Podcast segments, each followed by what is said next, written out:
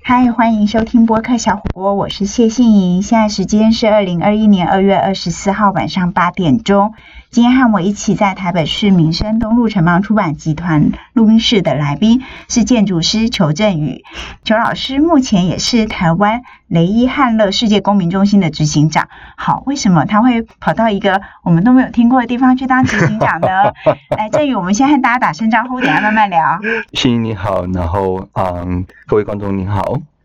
老师，我们先聊一下你的工作的地方，雷伊汉勒在哪里？哦，雷汉勒在那个土耳其的东南边，土耳其东南边然。后它在一个叫哈泰省，哈泰省的一个地方。那哈泰省这个省的面积哈、大概就跟台湾差不多。然后它本身呢，跟它就是接叙利亚的边界，嗯，所以说它离这个雷汉勒是离这个叙利亚的第二大城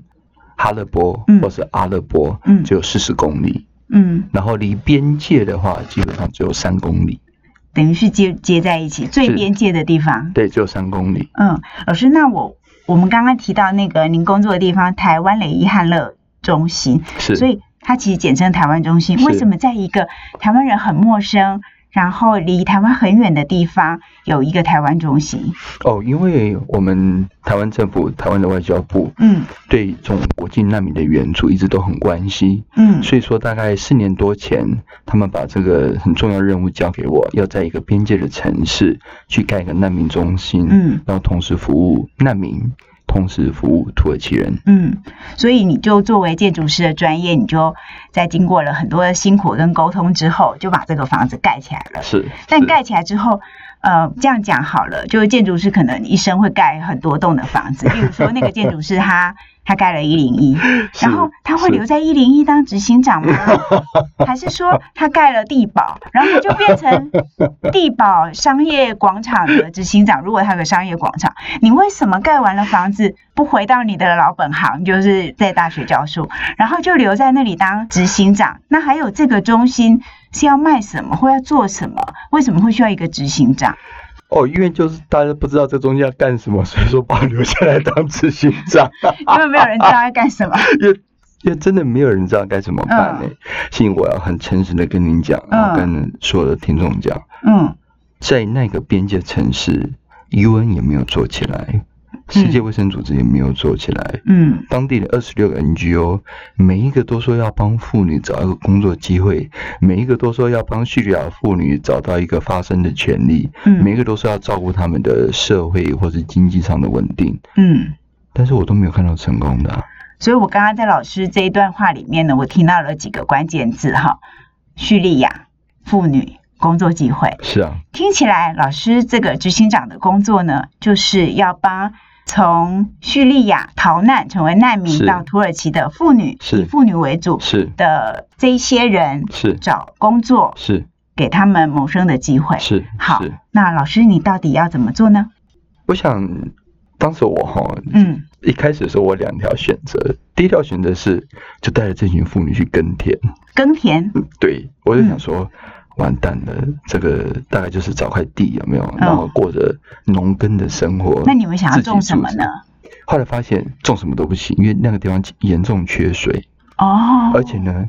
土地早就被卖完了，根本没有土地。哦，土所地以早 就没有早就地被没有水，所以没有你地不没可有能耕田。对，所以说你就不能像崇尚那种道家的精神，有没有？嗯嗯嗯然后你到那个边界里面去种田啊呐、嗯，然后自给自足。好，那不行怎么办？做国际贸易。国际贸易不错啊，国际贸易边境城市合适啊。对，那国际贸易呢，不能往叙利亚做，因为叙利亚现在呢跟土耳其的边界都封了，嗯而且都有所谓的军事设施，然后军部队在把守。嗯嗯所以说国际贸易怎么做？做土耳其跟土耳其以外所有国家的国际贸易。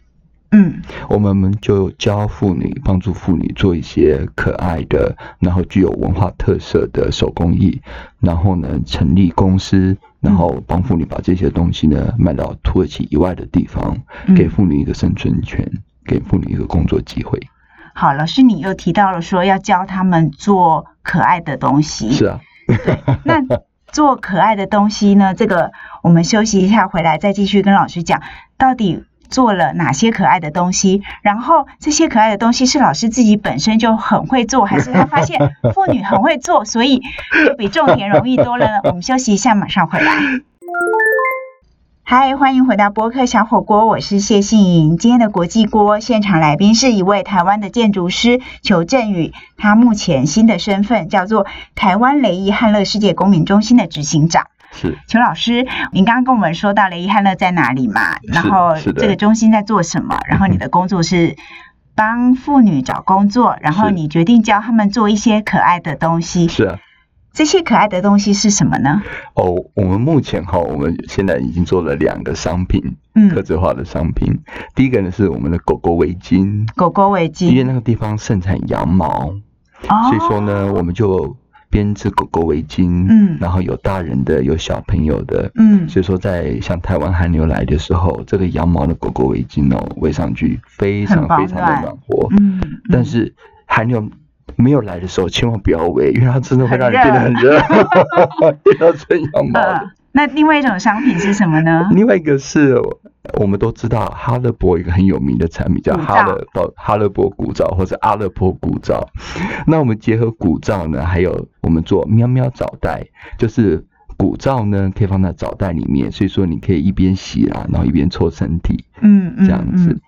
老师，我想要知道说，你那时候为什么会想到要教妇女来做这些可爱的东西，不管是围巾或是澡袋，是你本身很擅长编织工作吗？呃，我要很诚实跟 跟欣怡讲，以及跟各位听众讲，其实我完全不会。那还是那些叙利亚的妇女，其实是对于呃手工艺品的编织是非常有天分的一个民族吗？嗯，很多人哦，嗯之前都跟我这样讲，哇，叙利亚妇女很会做，不得了，每个都身怀绝技。后来我跟五个 NGO 合作之后，一百五十个妇女发现根本都不会。所以你现在有一百五十个妇女在做这些围巾或澡袋是，但她们都是从不会开所以始一的。开始几乎没有人会，所以说我们是找到刚好有两三个，是其中有一个我们一位女士叫 Fatima，她嗯大概是五十多岁，嗯她围了二十六年，嗯编了二十六年，嗯她是真正的 master，所以你还好有找到几个种子，是。嗯然后我们重新教妇女画画、嗯，做设计，因为我们的这美个应该就是你的专长， 对，这是我的专长， 因为我在建筑系教书嘛，所以嗯说教妇至女少要画图。对画图，嗯然后分析猫猫的脸跟狗狗的脸要怎么做才可爱，然后去弄那个颜色是配色，是但是到了编织这一段是，你就只好交给那个是专家种子老师。对，然后我们就一起一起带，一起上课，一起嗯研究这个嗯点勾要怎么勾法，嗯，对啊，老师，其实那个产品哦，就是围巾跟澡袋，我都有看过视频，真的很可爱，很温暖。但是我其实更想知道的是说，因为我自己买的那个澡袋里面呢，嗯哼它里面有一张纸条，然后是是我看不懂的字。那我有是问老师嘛，他是你跟我说这个是啊、呃做的那个妇妇女女嗯的的名名字字，是名字对，阿拉伯文那我其实觉得他写一个名字，这有点像那个瓶中信的概念哦，就是说是他可能是写一个他的故事，或是一是个求救，或是什么是是希望。是对，呃，我知道老师还帮他们拍了一些影片，是的，我是的就是从那些影片里头呢，我也对不出来哪一个妇女是我嗯哼我的那个早代的嗯哼作者，但是不重要，只是重要是说，当他们在影片里头说故事的时候，我想先问老师，你为什么会有这个想法，让他们在镜头前说出自己的故事？那他们的故事其实不只是。做这个早代的是的嗯喜悦或是成就感，是而比较多是一些他远离家园的经历。对，然后那个经历可能是有创伤的，有有是很的生离死别的。是的老师，你是为什么想到要让他们在镜头前说自己的故事？我想今天难民危机之所以变成危机，是因为我们现在已经不嗯关心以及嗯不知道到底发生什么事情。嗯哼，我想，今天难民的总数，叙利亚难民的总数大概是一千六百万人。这嗯一千六百万万人对整个欧洲人口来讲其实是小数目，嗯，但它会变成危机的原因是因为我们都视而不见。嗯那视而不见很重要的原因是因为我们再也没有新闻了。嗯但是危机还是在发生，嗯苦难还是在发生，嗯所以说我就请求这些妇女能不能帮我一个忙，嗯告诉全世界到底发生什么事。嗯那这些妇女，她们也知道，她们这一辈子是没有人会听她们说任何事，嗯，这一辈子也没有任何国际媒体会采访她们，嗯而且更重要的是，在他们的回教习俗里面。妇女被别人拍摄，基本上就是伤风败俗。嗯所以说，后来他们也下定决心，求我跟你拼了！我不只是要为了救我的家嗯人，我也希望让我的声音能够让世界听到。嗯，我还有好多好多好朋友跟亲戚，嗯他们都还在叙利亚北边的难民营里头，嗯那更是没有新闻的地方。嗯，老师，你拍的几个影片里头哦，我其实有看到有几个让我觉得很感动了，因为当他们要面对镜头说出来的时候，可能是因为宗教的关系，也可能是是呃性别不平等的关系是，他们要有。超乎我们生活在台湾的人想象的勇气，对不对是？那里是面的有几篇，像那个蓝眼喵喵，是还有喵喵哈拉夫、喵喵沙拉，是老师，你可以跟我们说一下，例如说《蓝眼喵喵》，它是一个什么样的故事啊？这位妇女，嗯，哦，她叫 Nasrin，她多大年纪？ Nasrin 大概三十多岁，三十多岁。嗯她是我在第一个比较传统伊斯兰的 NGO 里面，嗯她第一个举手，而且第一个愿意说求你说要拍影片，我愿意拍，她是第一位，也嗯是我们第一位正式拍的。嗯她为什么愿意拍？后来我发现，就去了她家，她有两个女儿，嗯，大女儿叫 Ryan，Ryan 是没有腿的，没有，两只腿都没有吗？一只腿，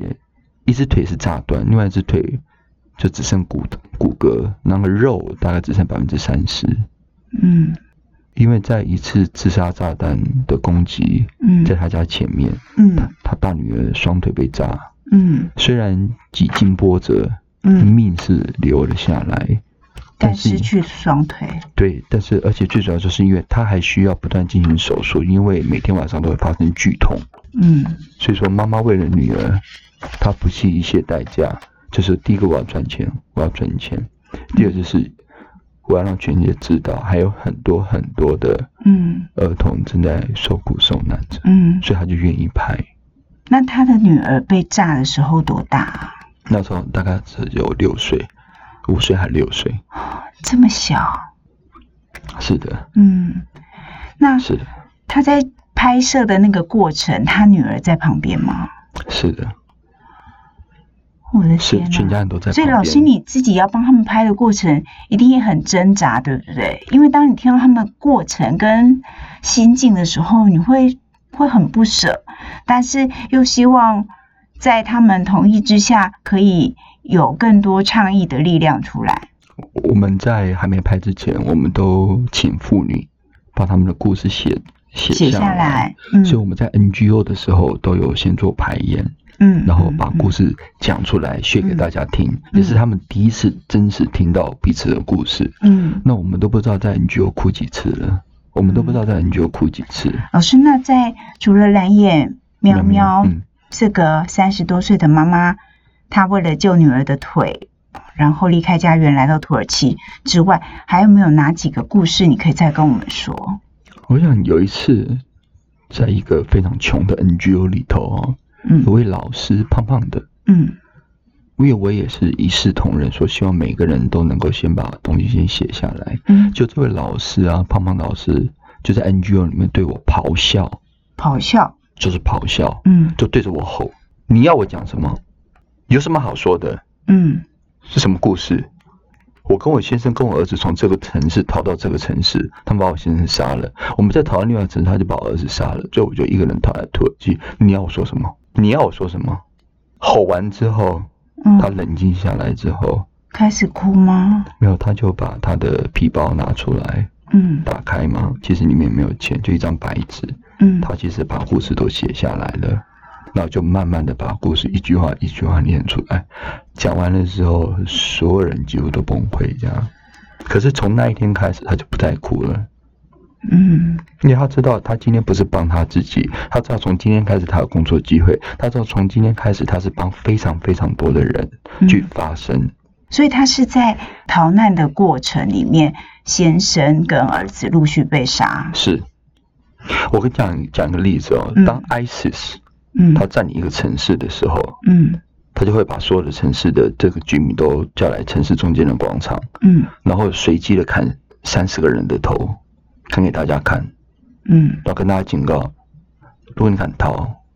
我就会杀你。嗯，好恐怖哦！所以这个老师现在所描述的情况，其实不是十年前、二十年前，它是这几年现在都是一直在发生的悲剧。如果你没有三千五百块美金，嗯你敢逃来边界，想跨越围墙，嗯我就完全是扫射、嗯，所以三千五百块是给人蛇，给人蛇。从军方、警方、市民一路买通。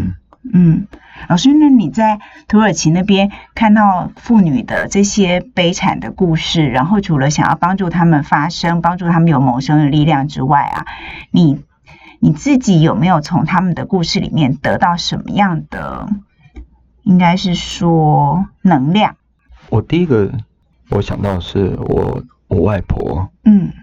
很不幸她现在已经九十几岁，九十三岁吧，嗯很不幸她已经失智了。嗯我这次回来她已经失智了。嗯我外婆她年轻的时候，她也是因为战争下的流亡者，嗯她跟着蒋介石部队来台湾。嗯，可是我外婆在年轻的时候，她从来没有跟我讲她到底发生过什么事。但他现在失智，没有机会跟你好好的、清楚的讲。可是当我看到这些妇女她们所遭遇到的所有事情的时候，嗯我能够了解我外婆当年是多么的辛苦。嗯，战火下的辛苦，嗯是因因为雷汉的市是一个大家都知道没有希望的城市，嗯那为什么会有人还留在那个地方？就是因为妇女带着小朋友嗯走了几天几夜，走过边界之后，你就走不动了。嗯谁都知道不想留在那地方，嗯谁都在那地方没有工作机会，可是我们就走不动啊，嗯那怎么办？只好留下来。嗯男生罗汉脚，单身年轻男性，能跑的早就跑了，所以那里就会剩下妇女，对，就是然后走不动孩的子，嘛。就是难民里头也有弱势，也有对强对势对，者，懂，很有钱的还是照样移民到加拿大去啊。嗯，你亲朋嗯好友，在加拿大，嗯随便帮你弄个签证你就过去了。嗯但是你让最穷的呢，嗯就留在那个地方。嗯，老师，我记得我还听你说过，在那个没有希望的雷伊汉勒里面呢，你有看过小女孩在挑砖头？有啊，那因个为是一个常态吗？因为那里童工很多啊， 嗯，甚至于像联合国盖的学校里面都是童工啊，联合国盖的学校里面都是童工，都是童学工校啊里面。不我是应该孩子是去上学的，怎么会是去做工的？老师一直摇头。那个地方哦，我举个例子来讲好了，嗯因为 COVID-19 在土耳其疫情是相对非常严重的。嗯嗯那学校都说网络授课啊，嗯，我说那网络授课，根本没有网络。那全家只有一台手机，那手机还不是 Android System 的，你还上不了网，你怎么你怎么网络上课？嗯都在网络上玩，都在网络上要饭呐、嗯，上什么课？所以因为疫情又让原本已经很不好的那种呃生活品质跟生活条件又更恶化了。那个学校已经半年以上没有上课了，啊所以我这次就是赶快想办法弄一些显示器，然后能上网的一些东西。好了，那我们来真正网络上课啊，嗯，所以老师你预备再回去土耳其？是嗯因为我这次回来，我很诚实跟信你讲，嗯我一个人下去做，台湾东西绝对没有机会。嗯但是我真的感谢我过去在台湾这三个月，有很多很多的人，很多很多的善心人士，嗯在哼第一时间跟我伸出援手。嗯哼，那我发现你可好以的带着大家的的手，是，嗯因因为另外一个就是说，那个地方哈，驯养难民有很多种，NGO 很多种。嗯那上次我有讲，就是有一种 NGO 我是看不到希望的，嗯它是专门照顾那种所谓的重症的病患或伤患。嗯嗯那嗯那种所谓的重症的病患或伤患，原则上就是在床上等死。嗯哼 NGO 也知道他们没有希望，嗯，所以说也筹不到钱。嗯这些人呢，就是一天吃一顿饭，至少大概有四千位这样子的人在雷汉的市。嗯我真的帮不了他们，但是我我觉得以我的能力，嗯至少我要跟时间赛跑，我先救小朋友。嗯救小朋友之前要先救妈妈，因为嗯妈妈有工作，小朋友绝对就能活下去，就不会挨饿。嗯，对啊，在一个老师口中这么没有希望的地方，他还是愿意再回去，然后放弃自己原本的大学老师的工作，然后回去做一个很辛苦的 NGO 的执行长。这个是裘振宇裘老师，那他本职是一个建筑师，到底是什么样的力量让他要回到那个没有希望的地方，尽自己所能帮助妇女、帮助孩子呢？休息一下，马上回来。嗨，欢迎回到博客小火锅，我是谢欣怡。今天的国际锅现场来宾是台湾雷伊汉乐世界公民中心的执行长裘振宇裘老师，他自己本身是建筑师。然后呢，我觉得更重要的一个人格特质就是，他说自己是一个无可救药的人道主义者。老师，我想问一下说，是不是因为这样子的一种对人道主义的信仰，然后让你觉得，即使在雷伊汉勒这么没有希望、这么悲观的城市里，你还是要竭尽所能去帮助那里的妇女、那里的孩子？我过去大概过去七年八年，他人生有个感触，嗯我觉得世间最强大的力量就是人类的同情心跟同理心。嗯那我也觉得这个时代最大的课题，是我们生活在一个资源极度分配不均、不平均的一个状态，嗯而这个造成我们的社会或是我们国家，甚至我们的世界，逐渐逐渐的极化，嗯哼贫者越贫，富者亦富。嗯那很多时候我也发现，我们所谓的专业者，嗯原则上都是在帮最有钱的人去赚更多的钱。嗯我们都是加速这个极化某种程度的帮凶。那当时接到这案子的时候，因为我们做了非常严谨的田野调查，嗯哼真正去看了每一个 NGO，真的去每几乎每一户家里面去吃晚餐，知道他们真实的生活状况，才知道当地 NGO 真的没有做起来。嗯嗯，所以我当时就下定决心，也许台湾中心应该是我人生第一栋房子，嗯，也应该可能是最后一栋房子。所以你会一直在那边奉献你的专业跟青春。我觉得不是奉献，是因为我觉得它就是一个一个任务嘛，它就是它就是应该做的事情。而且我觉得，如果信，如果你是我，经历了这那么多，看到这么多事情，你在我的这个 position 这个位置，我觉得你也会做这件事。嗯我觉得你一定会做这件事，因为嗯你就是看到那些妇女就是趴在地上，你看到小朋友就是在街头上挨饿的时候。我来自于我们土耳其的贵族学校，叫 Beacon University，嗯嗯它是土耳其排名第一的学校，学费学费贵的万死。嗯嗯现在土耳其有金融危机，有 COVID-19，有难民危机，大学里面嗯还在教学生做什么豪宅的设计，四千六千平方公尺的国家级博物馆的设计。我请问你，土耳其中央财政都已经崩了，谁给你盖这种国家级博物馆？盖完之后，谁付这个钱去 maintain 这个 museum 啊？所以那个感觉是一个纸上谈兵哎、或是像烟花一样。所以我觉得都发疯了，你们都根本不知道你现在你是谁，你在何处，嗯以及这个国家、这个民族、这个社会所遭遇到的严重的挑战，嗯就是我们教的东西跟真实的状况是没有任何关系的。嗯嗯我不期待学生做什么伟大的设计，嗯但是如果你今天能帮帮助一户人，他也许是小小的一个改建案，嗯一个社区小小一个空间的改建，嗯它就是对这个社会具具有巨大的意义。嗯可是很可惜，今天在土耳其，大学的社会责任、建筑师的社会责任，嗯做一个专业者、中上社会阶级的社会责任，好像没有人在谈。嗯台湾中心是土耳其第一栋专门针对难民议题，用专业建筑师所设计出来的嗯难民中心，嗯。在这之前没有一栋。老师，所以那些难民，包括他们妇女跟孩子，是可以住在那边吗？还是就是只是在那里工作？我们现在的设定是说，我们会做一个紧急的所谓的收留中心，嗯但是不是长期的，嗯，就是紧急短暂、对紧短安紧急置短。暂嗯就是说哦，紧急突然送进来了， OK，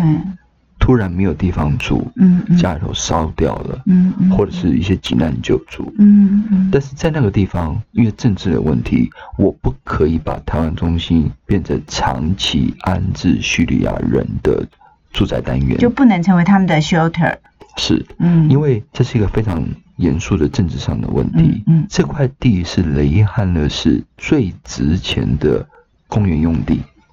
他今天市政府很慷慨的把它拨成或者转化成所谓的商业跟文化用地，并且让它用来服务叙利亚难民，已经是当地居民最大的极限。嗯嗯但是如果说今天把这么昂贵的住宅用地或是所谓的公园用地变成叙利亚人居住的居住的地地方方，那当地附近的邻居就造反了，嗯嗯，那绝对就是市场的政治危机，嗯嗯嗯，呃，也就是台湾中心的危机。对，因为当你得不到当地的政府或人民的支持的时候，我就结你束的了。你的中心也没有办法长久或稳是定的营运下是去嘛。那是老师，我们刚刚有听到您讲了两个妈妈的嗯哼事情，我们听起来是故事，但其实是他们非常深刻而且很伤心的人生故事嘛。妈妈为了要救是女孩的是女儿的腿，是然后一个妇女是儿子死掉了，先生也死掉，而且非常可能是在她面前死掉的，是的，她就是目睹了他们的死亡。是的，还有没有让你这么心痛的故事？但我们可以透过一点力量，台湾中心来帮助他们的。像我有两个 We Weaving Master，就是专门教妇女做编织的，嗯其中 Fatima 刚刚讲的那一位，嗯在逃难的过程，他们家人死了一半，病死、嗯饿死、嗯冻伤的。他说他们冬天踩着泥，下着雪嗯过河，冻得你半死。嗯很多人都家人都没有撑过来。嗯另外一个比较年轻的叫 Rawa，嗯哼他说：“我离开的时候，我只带了我的证件，还有我的家里头的钥匙，大嗯门的钥匙。”可是他一边哭一边讲，也一边笑。房子都炸了，连灰都没有了。他带钥匙要做什么？他说他也不知道要做什么，但是他觉得他带了一个没有家的钥匙。就整栋房子被炸平一样。嗯他说他也不知道为什么要带，但是钥匙还留着。嗯，呃那老师在他们这么伤心的过往里面啊，在台湾中心可以跟他们一起做什么？我们现在跟很多单位现在在洽谈合作计划，嗯哼，妇女的医疗、嗯教育、嗯哼，工作机会，连带小朋友，原则上应该就是什么都做，但嗯是要一步一步的来。嗯。那资源有限，你要做这么多事，你的优先顺序要怎么安排呢？我也跟市长谈过这个问题，嗯市长也考我，他说求雷汉的是最需要什么。后来我就说，雷汉的是无论是土耳其人工跟作机会，就是工作机会，嗯你没有工作机会啊，啊叙叙利亚人、土耳其人，你都是难民啊。你要是有工作机会，那没有人会是难民。我你就是总做要活工作机会下来嘛。对，嗯所以我就是工作机会，嗯而且工作机会就是先给妇女，嗯因为哼这样子小朋友才能活。有了工作机会可以吃饱饭，对不对？对小朋友可以上学。好，我们再来慢慢谈。也许成人教育，他们要学土耳其文，嗯，他们是要学英文。嗯那我们再谈一些更进阶的所谓的医疗、医疗照顾，嗯然后甚至于我们可以再谈之后小朋友如何有所谓第二专长，或是妇女真正的所谓的第二专长。嗯因为我的目标是希望这些妇女永远都不是台湾中心的女工，也不是所谓的奴隶。她们每一个人都应该是艺术家，她们每一个人都应该会有一技之长，做出最漂亮的东西。而所以且他们在做那个作品的时候，嗯老师，你觉得他们应该是透过作品在疗愈自己，是的然后让自是己的很专注在是的那个编织的当是下。是的，因为我后来我发现哦，那些喵喵啊的脸啊，都是他们自己设计的。嗯，我在仔细回想她的家人长的样子，它会反映出他的情绪跟想象。然嗯后你再看着他喵喵为什么会做成那样，你就知道你完全就知道他其实他在做他的家人特定的眼神跟情绪。像我们刚刚一开始提到的那个要保住女儿的是腿的那个蓝眼苗对，那苗， sorry，蓝眼喵喵，那个蓝眼睛，我猜不是他自己，就是他女儿，对不对？就是有蓝眼睛，对，就是他大女儿 Ryan 的眼神。所以那个作品有他们的故事，那他们在一边编织里头，其实可能也是一个疗愈自己的过程。是，的，嗯，因为工作我们发现就是对灾后受创的这些人最好的疗愈，因为第一个他能够 regain 他的 social economic status，对就是社对会社经的经济地位。嗯，对，那第二就是，因为你是做个很可爱的喵喵，全家人看到这个喵喵都一直在笑，嗯，就觉得好可爱。然后小他有两个女儿嘛，每天就在玩那个喵喵，然后好可爱好可爱。嗯，所以我记得，大概我教他们大概三四个月嘛，一开始的时候这些妇女都不跟我讲话，在 NGO，然后每个都垂头丧气的。做了一两个月之后，哇，叽叽喳喳，当他们有了成就感之后，他们情绪也稳定对了，啊然后也改变了，因为这会很很现实嘛，让他们可以有收入，是然后让他们有成就感，是然后老师帮他们拍片，说出自己的故事，是他们就是可以有更多勇勇气。是嗯，虽然蛮辛苦的，而且是让人很心疼。是。然后我一直在想。因为台湾中心它之所以跟其他的地方不一样，其他 NGO 不一样，是因为台湾中心它能够持续的做下去。嗯那台湾东西要能够持续的做下去，就是绝对不是我一个人的事，它应该是台湾中心跟台湾跟世界的连接，嗯嗯连接这件事情是非常重要的。嗯所以说，我有跟市长讲，台湾真心嗯真的就是生产两件事情：嗯新闻